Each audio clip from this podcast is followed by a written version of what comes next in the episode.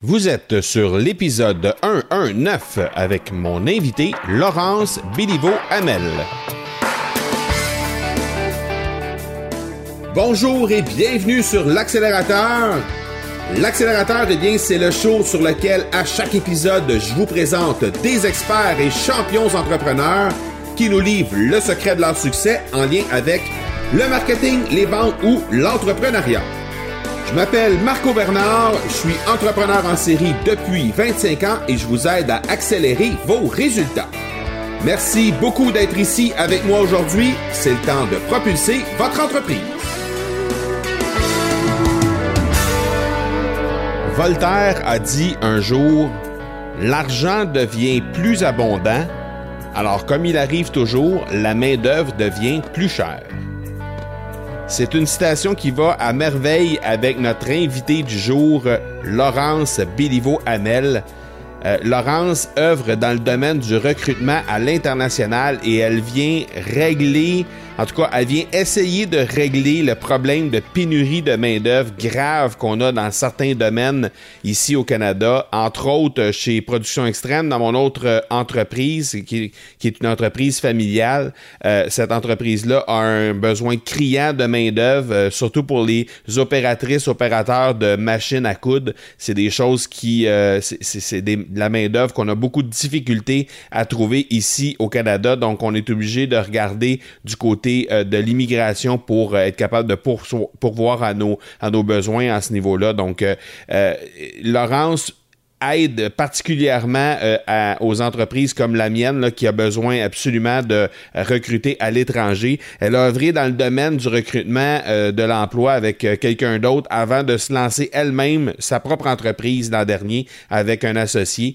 Alors l'entreprise s'appelle Oui Recrutement, donc W-E Recrutement.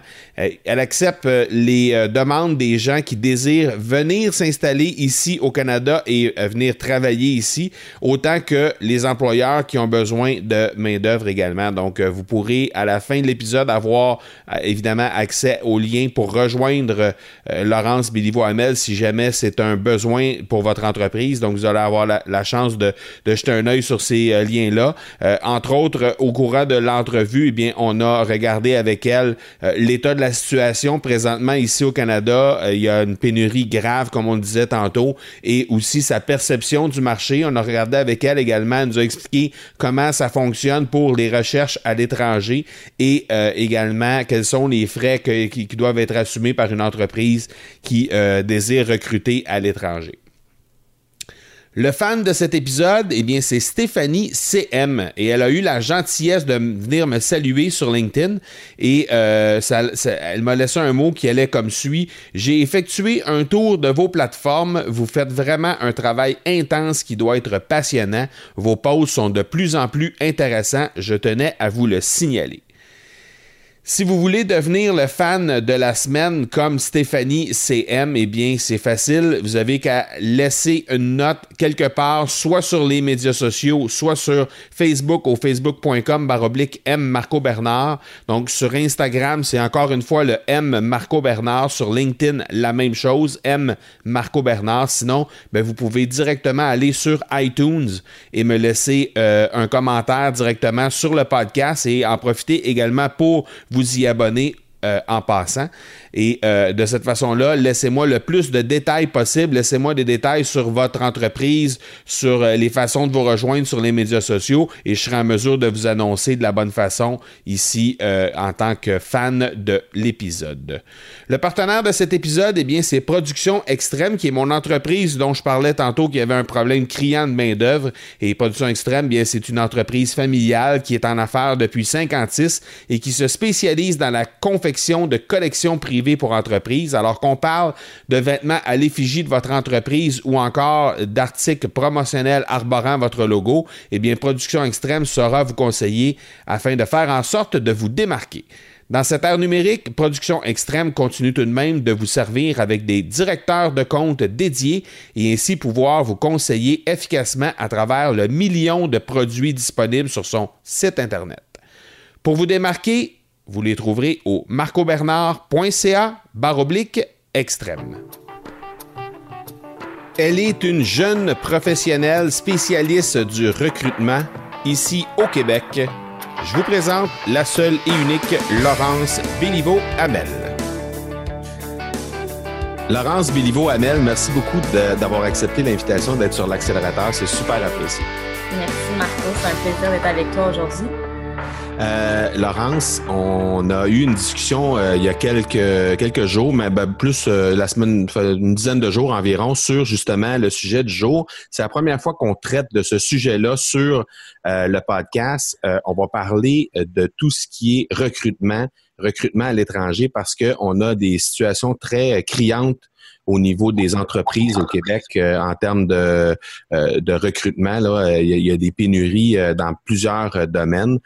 mais avant d'embarquer dans, le sujet du jour, j'aimerais ça que tu puisses te présenter à l'audience pour que tu nous donnes un peu une idée du parcours que tu as jusqu'à maintenant. Oui, oui, ça va me faire plaisir. en fait, moi, j'ai un background en communication à la base. J'ai fait un baccalauréat à l'UQAM en communication relations humaines. Puis j'ai spécialisé ce bac-là en ressources humaines. Euh, ensuite, j'ai décidé de poursuivre à la maîtrise à HEC en gestion. J'ai fait une maîtrise en développement organisationnel. Euh, puis c'est là que euh, j'ai pris connaissance de l'enjeu de la main-d'œuvre. C'est-à-dire que le développement organisationnel, c'est la gestion stratégique des ressources humaines. Donc, c'est tout ce qui touche comment euh, mettre en place des pratiques de gestion qui vont faire en sorte que tes employés vont être super mobilisés, vont être super engagés envers l'entreprise, comment développer des super employés, comment attirer ces gens-là, comment les garder. Donc, c'est vraiment gérer de façon stratégique ces ressources humaines. Puis, euh, pendant la maîtrise, ça revenait beaucoup dans les discours qu'il y avait une grave pénurie de main-d'œuvre qui s'en venait euh, au Québec. On pourra en reparler après, mais déjà là, j'avais comme un flash de OK, il y a quelque chose qui s'en vient, puis c'est très grave, il n'y a pas de solutions qui sont en place. Le gouvernement est très réactif par rapport à ça. Euh, il faut faire quelque chose parce que les entreprises vont être vraiment euh, dans le caca pour trouver des gens compétents et qualifiés, puis assurer la relève dans les prochaines années. Mais c'est pas à ce moment-là que j'ai démarré l'entreprise. Là, en fait, dès la fin de ma maîtrise, je suis devenue entrepreneur pour au début dans le sport, euh, puis après, j'ai été consultante dans le secteur manufacturier. J'ai accompagné plusieurs PME au niveau de leurs ressources humaines.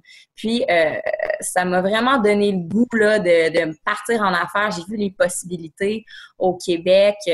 Puis, c'est pas tout le monde qui ose se lancer en affaires parce qu'il y a des risques, mais en même temps, tu sais, pour pour ce que ça peut apporter à moyen long terme, en termes de qualité de vie, puis en termes d'impact sur la société, tu sais, je trouve que c'est euh, vraiment euh, un virage intéressant, surtout pour les générations d'aujourd'hui, tu sais, qui ont à cœur euh, le développement professionnel, euh, tu sais, qui cherchent des défis. Donc, moi, j'encourage beaucoup les gens à se lancer en affaires. Il y a énormément de possibilités au Québec. Mais tout ça pour dire que donc mon background de consultante m'a fait constater la pénurie de main d'œuvre. ça a été principalement dans le secteur manufacturier. Euh, j'ai accompagné des dirigeants d'entreprise puis des directeurs en ressources humaines qui n'ont pas le temps de développer à l'interne leur fonction ressources humaines pour euh, attirer la main-d'œuvre la garder parce que finalement, ils passent leur temps à faire du recrutement, du recrutement. Là, on a de la misère à trouver les personnes, on a de la misère à combler les postes. Puis une fois qu'on les compte, ben les gens restent pas parce qu'il n'y a pas de pratique à l'interne. Il n'y a pas. Euh, donc, toute, cette culture-là doit être à développer, mais au-delà de ça, le besoin criant, c'est le recrutement. Donc, euh, ça, ça résume un peu euh, mon background. Puis, mon Dieu, je ne sais pas où je pourrais m'en aller, là, dans le. L'entreprise, ça fait combien de temps que tu as décidé de lancer ça, cette entreprise-là que tu as de recrutement à l'international? C'est une jeune entreprise. Ça a démarré au mois de septembre 2017. Euh, mm-hmm. euh, ce, qui a, euh, ce qui a fait en sorte que le démarrage a pris court, c'est quand j'ai rencontré mon associé qui est avocat en immigration. Donc, quand j'ai constaté la pénurie de main-d'œuvre, parce que ce qu'il faut comprendre, c'est qu'au Québec, en ce moment, la population est vieillissante. Le taux de natalité est faible les corps de métier sont peu convoités. Donc, tu sais, on pense aux postes de, machinistes, des électromécaniciens, des mécaniciens, des soudeurs, euh, des postes techniques. Ces jobs-là, il n'y a pas beaucoup. Déjà, le bassin est faible, mais en plus, pas des métiers qui attirent les jeunes d'aujourd'hui.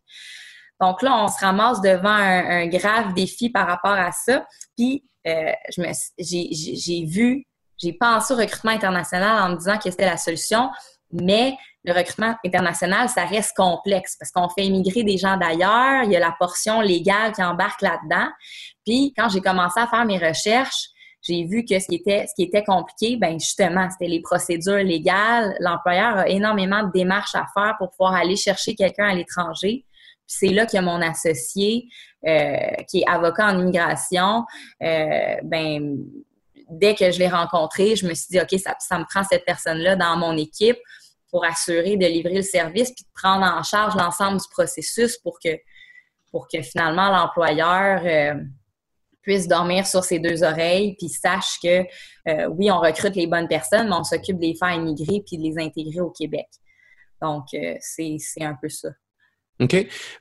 Là, comme tu sais, nous, on est euh, dans, mon entreprise, dans mon entreprise familiale, euh, dans laquelle je suis avec euh, mon père et mon frère. On a une, situation très criante au niveau de la main-d'œuvre. On est dans le domaine manufacturier, on a de la difficulté à recruter des couturières. Donc, c'est quelque chose, c'est un, c'est une, c'est un poste, c'est une, c'est un emploi qu'on a de la difficulté à avoir au Québec parce que jadis, il y avait encore des cours qui se donnaient, il y avait encore des formations qui se donnaient pour que les gens apprennent à devenir couturières, chose que maintenant, on a beaucoup de difficultés à trouver euh, et euh, il n'y a plus de formation qui se donne. Donc, concrètement, dans votre cas, vous autres, comment ça se passe la recherche en rapport avec... Euh, j'imagine qu'on n'est pas seul là-dedans. J'imagine que tous les, métiers professionnels, que ce soit toutes les mains-d'œuvre un peu plus spécialisées, c'est des choses que parfois il doit y avoir une, pénurie à ce niveau-là. Donc, il y a des recherches qui se font à l'étranger de, la part de, de, votre part à vous autres pour aider les entreprises. Mais concrètement, comment ça se passe pour pour une entreprise qui désire faire euh, des recherches de cette façon-là? Oui, ben en fait, euh, ce qu'il faut regarder, c'est le poste qu'on va aller chercher. Tu je prends exemple euh, une couturière, ça ne fait pas partie de la liste des demandes de traitement simplifié. Ce que je veux dire par la liste des demandes de traitement simplifié, c'est que euh, le gouvernement a établi une liste de 97 métiers qui sont en pénurie actuellement au Québec. Ces métiers-là sont dans tous les secteurs confondus, que ce soit dans le secteur des technologies, l'information, dans gestion, que ce soit dans le manufacturier, dans la restauration, dans les secteurs de la santé. C'est extrêmement large. Euh, et si on va aller chercher pour un poste qui figure parmi cette liste, ben c'est ça. On a le droit à une demande de traitement simplifié, c'est-à-dire qu'on va sauter certaines étapes du processus. Je pense à ton poste de couturière. Couturière ne fait pas partie de la liste. On peut quand même aller à l'étranger. La seule différence, c'est qu'il faut afficher au Québec et au niveau national pendant une certaine période pour prouver qu'il n'y a pas de bassin pour combler ces postes-là. Donc, la première étape, c'est de voir si le métier figure parmi la liste. Bon, ensuite, comment on fait? Nous, euh, concrètement, le processus de sélection commence euh, au niveau de l'affichage à l'étranger. On a des chasseurs de tête. On fait de l'affichage dans des pays qui sont francophones. Donc, pour favoriser la mobilité de gens qui parlent la langue, puis pour amener ce mouvement euh, vers la diversité, je crois que c'est essentiel d'aller chercher des gens qui parlent la langue. Donc, nous, on a des bassins qui se situent principalement au Maghreb, donc Maroc, Tunisie, Algérie. Ensuite, on a euh, des gens qui sont en France et on a aussi des gens au Cameroun, au Sénégal et en Côte d'Ivoire.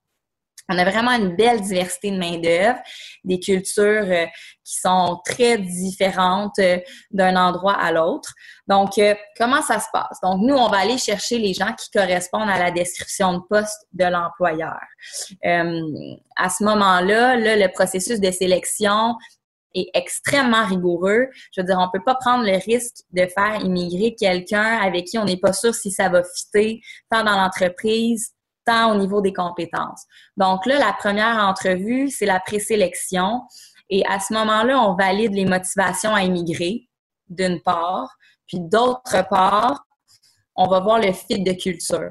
Donc, il faut que la personne ait une capacité d'adaptation, une ouverture. Il faut qu'elle comprenne un peu la culture du Québec. Donc, je te dirais que la première entrevue, là, on rentre même pas tant dans les compétences. C'est vraiment une première impression. On voit si la personne pourrait justement euh, être euh, une personne potentielle qui va s'adapter euh, au Québec. Euh, ensuite de ça, là, la deuxième entrevue, on rentre dans les compétences. Mais là, on questionne les aspirations de carrière de la personne, dans quel genre d'entreprise elle se voit travailler.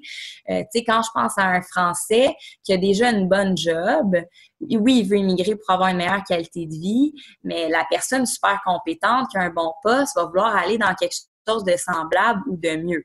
Donc, tu sais, c'est vraiment questionner la personne sur quelles sont ses attentes. Euh, une fois qu'on a fait ça, qu'on comprend bien euh, la nature de ses intentions, bien là, il faut valider au niveau pratique. Donc, on va pousser la, sélection au point où on va demander aux candidats de faire des vidéos d'eux si c'est un métier très technique, par exemple des soudeurs. Les soudeurs vont se filmer en train de faire la technique de soudure demandée par l'employeur. On a des partenariats avec les centres de formation un peu partout. Puis, euh, il peut y avoir des tests théoriques aussi. Euh, donc là, on va vraiment faire tous les tests possibles pour s'assurer que la personne a les compétences pratiques. Il y a aussi des tests psychométriques qu'on peut faire. Donc là, on a euh, d'autres partenariats à ce niveau-là qui font en sorte qu'on peut valider le profil de la personne, on peut faire des fits avec l'équipe de gestion euh, de l'entreprise d'ici, voir s'ils sont complémentaires, voir si la personne a cette, justement cette capacité d'adaptation-là, euh, quel est son niveau de réaction par rapport au stress. Donc, c'est tous des, des choses qu'on peut valider pour s'assurer de vraiment trouver la bonne personne. Une fois qu'on est passé par ces étapes-là, c'est là que l'employeur embarque en jeu. Donc là, c'est à lui de voir s'il y a un fit entre lui et le candidat. Euh, l'intérêt doit autant être auprès de l'employeur qu'auprès du salarié. Donc là, on les laisse aller, font une entrevue, l'employeur euh, doit autant se vendre que le candidat finalement euh, pour voir si l'intérêt mutuel est là. Puis, Là, une fois que euh, la décision finale est prise, que les deux candidats s'entendent pour dire euh, oui, on va de l'avant avec l'immigration, ben là, on embarque dans la procédure d'immigration. Je ne sais pas si tu veux que je t'explique un peu comment ça fonctionne. Oui, oui, vas-y, vas-y, vas-y, oui. Parfait. Au niveau de la procédure d'immigration, ce que l'employeur doit faire d'abord, c'est une étude d'impact du marché du travail. Euh, c'est un gros document qui prouve qu'il n'y a pas de bassin, justement. Et euh, dans cette étude-là, il va inscrire le nom du candidat qui va aller recruter. Donc, on dépose ce, document-là au gouvernement.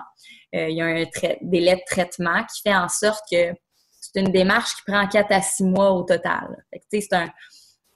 Pensez-y bien, mais en même temps, si vous voulez passer à l'action, si vous cherchez quelqu'un là dans votre poste, ben vous êtes mieux de commencer la demande maintenant parce que ça va prendre plusieurs mois avant de faire venir la personne. Donc là, il y a l'étude d'impact du marché du travail. Une fois qu'on reçoit l'accord du gouvernement, oui, c'est beau, tu peux aller à l'étranger chercher euh, le candidat pour lequel euh, tu as suscité de l'intérêt. Bien là, on embarque dans la demande du permis de travail. Donc là, on va travailler en collaboration avec le candidat pour avoir ces informations. Euh, donc là, ça prend son permis de travail, son certificat d'acceptation du Québec. Encore une fois, au niveau des délais, ça dépend euh, du pays dans lequel on va recruter. Euh, si on va en France, ben, il y a des accords avec la France qui font en sorte que les délais de traitement pour un permis de travail, c'est trois semaines. Euh, si on va au Cameroun, c'est cinq semaines. Si on va au Maghreb, c'est quinze semaines. Ça dépend d'un pays à l'autre. donc, la personne va recevoir son permis de travail. Puis ce qu'il faut comprendre, c'est que c'est un permis de travail qui est fermé. C'est-à-dire que euh, la personne qui immigre a un contrat avec cet employeur-là et elle doit travailler pour cet employeur-là euh, jusqu'à temps qu'elle obtienne sa résidence permanente. Puis là, la résidence permanente, encore là, il y a des délais, environ deux à trois ans. Donc, on sait que la personne qui immigre va rester deux à trois ans pour l'employeur. Donc, le levier de rétention, qui est difficile à avoir au Québec, ben là, cet enjeu-là est mis de côté. On sait que la personne va rester. C'est un incitatif pour aller vers l'international aussi. Ça, c'est un incitatif, mais l'autre incitatif, c'est que les gens qu'on recrute à l'international sont extrêmement motivés de venir travailler au Québec. Eux voient ça comme la possibilité d'avoir une meilleure vie, une nouvelle vie.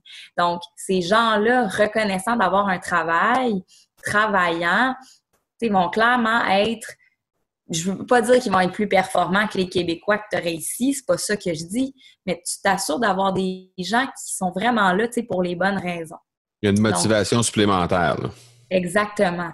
Exactement. Donc, euh, donc c'est ça. Une fois que la personne obtient son permis de travail, là, on embarque dans la troisième étape du processus. Donc, la première étape, c'est le recrutement, trouver les bonnes personnes, de, obtenir un accord mutuel pour que les, les deux parties travaillent ensemble. Ensuite, la deuxième étape, c'est l'immigration au niveau légal. Et là, la troisième phase, c'est l'intégration. Donc là, au niveau de l'intégration, on parle de toute la logistique d'accompagnement pour intégrer la personne dans sa nouvelle communauté. Donc là, c'est quand même une autre grosse portion du processus. Là, il faut trouver un logement pour les personnes. Euh, il va falloir aller les chercher à l'aéroport, les accueillir, les acheminer vers leur logement. Mais au-delà de ça, il faut ouvrir leur compte bancaire, carte d'assurance sociale, euh, carte d'assurance maladie, téléphone, hydro. Il y a énormément de choses qui entrent dans cet aspect-là. Il, y a une intégration au niveau social, leur expliquer comment ça fonctionne, leur expliquer que l'hiver, il fait moins 40, puis que ça prend un manteau bien chaud. Parce que ceux qui arrivent du Cameroun, je suis pas sûre qu'ils savent à quoi ça semble, même si on leur dit qu'il fait prête. Donc... Euh, euh Juste, j'ai une question par rapport à ça. Quand tu dis on les intègre, on va leur présenter tout ça, c'est vous qui vous occupez de ça? C'est une excellente question. En fait, il y a deux possibilités.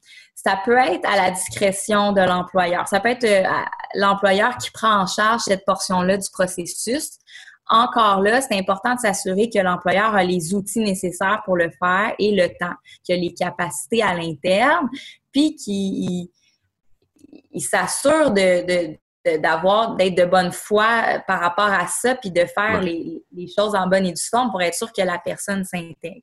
Et nous aussi on peut le prendre en charge, c'est un service qu'on offre, on a une équipe complète euh, qui s'occupe de justement euh, offrir tous les services d'accompagnement qui vont faire en sorte que la personne ben va arriver puis va déjà se sentir chez elle, Cette étape-là est cruciale dans le processus, c'est ben oui conditions de succès. Si la personne ne s'acclimate pas, puis c'est souvent ça qui arrive. Il y a beaucoup d'immigrants qui arrivent au Québec, puis là, ils sont tellement démunis, euh, ils savent pas quoi faire, ils savent pas comment se trouver une job, comprennent pas le fonctionnement, n'arrivent pas à obtenir leurs papiers, euh, puis ils souvent requittent, ils décident de quitter parce qu'ils n'ont pas eu cet accompagnement-là. Donc là, nous, non seulement on leur trouve une job, mais on les accompagne de A à Z. Parce que le processus peut se faire à l'inverse aussi, c'est-à-dire que s'il y a quelqu'un, par exemple, au Cameroun ou en Côte d'Ivoire qui désire s'en venir ici au Canada, est-ce que cette personne-là peut entrer en contact avec vous puis vous signifier que lui a un intérêt ou qu'elle a un intérêt et qu'à ce moment-là, il pourrait y avoir l'effet inverse, c'est-à-dire qu'eux vont solliciter un emploi ici? Tout à fait. En fait, nous, on a un espace candidat sur notre site web. À tout moment, les gens peuvent déposer leur candidature. Il y a un formulaire à remplir, quelques questions d'immigration. On joint le CV, les attestations de travail, les diplômes d'études. Et euh, quand la personne remplit ce formulaire-là, ben, elle fait partie de notre banque de candidats. Donc, c'est vraiment ouvert à tous, peu importe le type de poste, peu importe le secteur d'activité. On, invite vraiment euh, tout le monde à, postuler. Puis, euh, c'est sûr qu'on garantit pas de, placer la personne, mais euh, comme je l'ai dit tantôt, il y a énormément de postes à combler. Donc, peu importe le secteur d'activité, tout le monde qui désire immigrer au Québec aurait intérêt à faire partie de notre banque de candidats.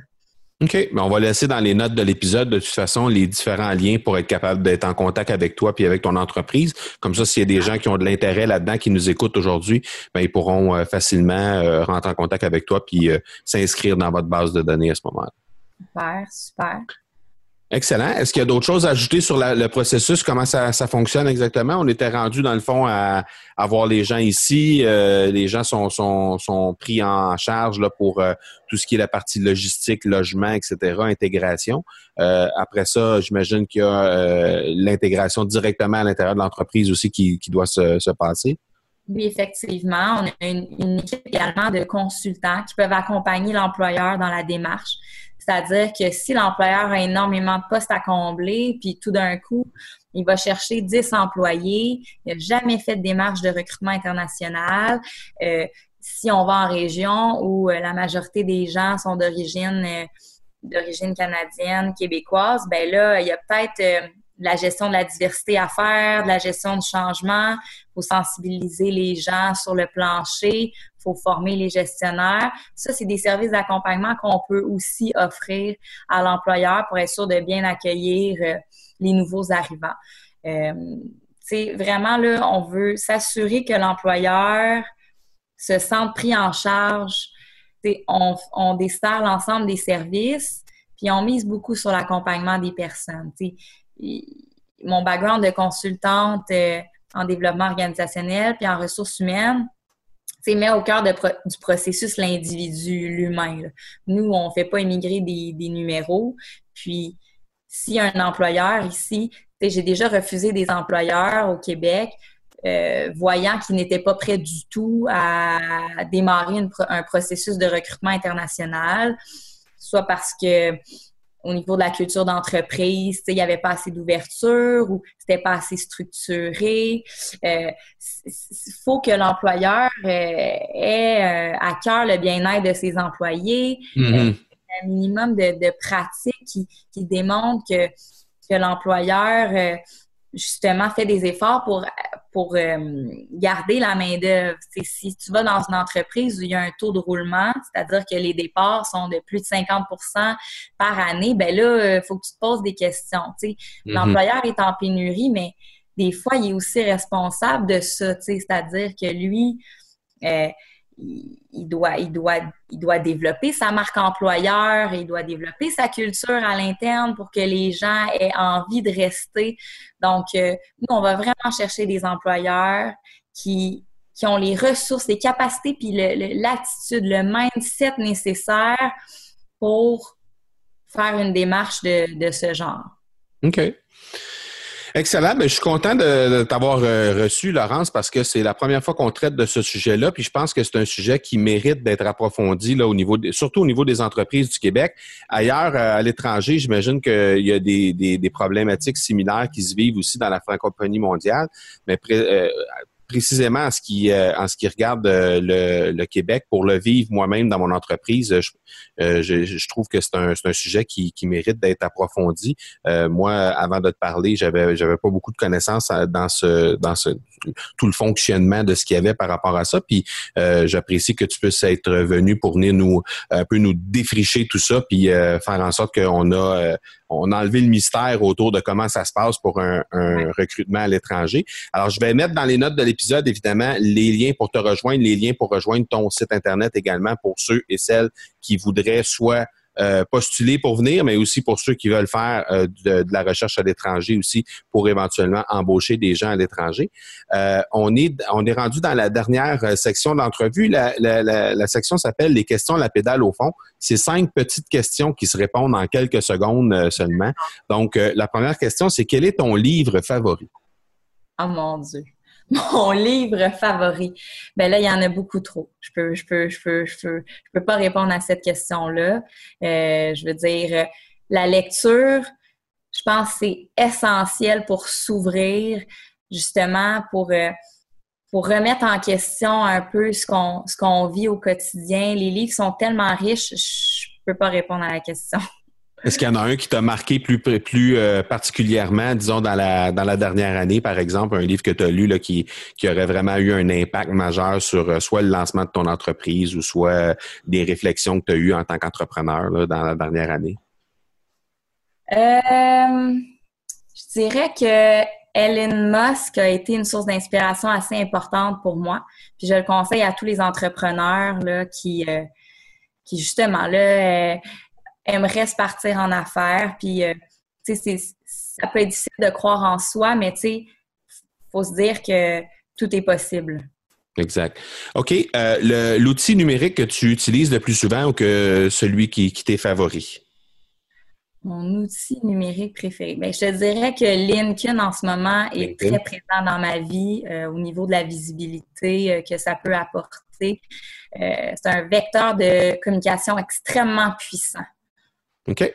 Euh, le conseil que tu donnerais à toi-même d'il y a cinq ans? se faire confiance, suivre son instinct. Suivre son instinct euh, dans la vie en général, que ce soit au niveau professionnel, personnel, souvent là, sa petite voix intérieure, là, il faut apprendre à l'écouter parce que c'est souvent cette petite voix-là qui a raison puis qui nous fait prendre les bonnes décisions. OK? Quel est ton défi pour les ton plus gros défi pour les 12 prochains mois? Pour les 12 prochains mois, euh, devenir une référence en, termes de recrutement international. C'est un, un, beau, un beau défi, ça. Et euh, dernière question, comment est-ce que tu accélères de plus en plus tes résultats chaque jour? Comment tu accélères? Euh, OK, ben là, ça, je pourrais te donner plusieurs réponses. Euh, je pense que qu'en tant qu'entrepreneur, la gestion du temps, c'est essentiel d'organiser ses journées, de se faire des listes, des checklists de choses à faire.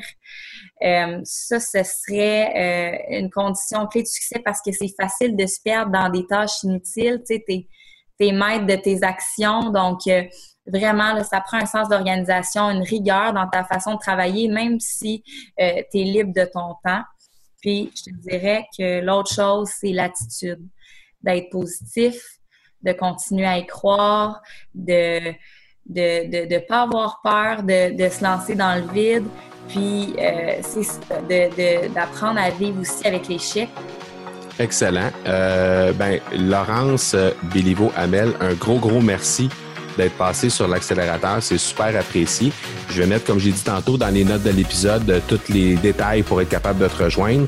Merci beaucoup d'être venu traiter de recrutement à l'international avec nous et puis on se reparle très bientôt. Merci à toi pour l'invitation. Oui, à bientôt, Marco. À bientôt. Ciao.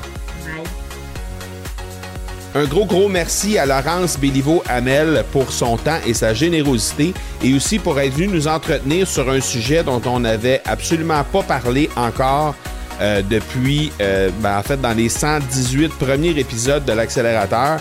Et Dieu sait que c'est un sujet qui est particulièrement criant et important euh, donc, pour le volet entrepreneuriat de l'accélérateur, c'est particulièrement intéressant. Alors, euh, je pense que vous allez avoir peut-être pris des notes si, pour ceux et celles qui ont besoin de main-d'œuvre, des, gens qui dirigent des entreprises ou encore des propriétaires d'entreprises qui ont besoin de main-d'œuvre. Peut-être vous avez pris des notes. Vous allez pouvoir regarder également dans les liens de l'épisode, encore une fois, pour obtenir les liens pour rejoindre Laurence Béliveau-Hamel. Donc, euh, n'hésitez surtout pas à entrer en contact avec elle afin de discuter de vos besoins ou encore, si vous avez des questions sur un peu comment ça fonctionne, si vous voulez approfondir le sujet, elle est toujours disponible. Voilà donc qui termine cet épisode 119. C'est l'heure de propulser votre entreprise avec ce que Laurence Béliveau-Hamel nous a partagé aujourd'hui. Je vous donne rendez-vous vendredi pour l'épisode 120. D'ici là, soyez bons, soyez sages et je vous dis ciao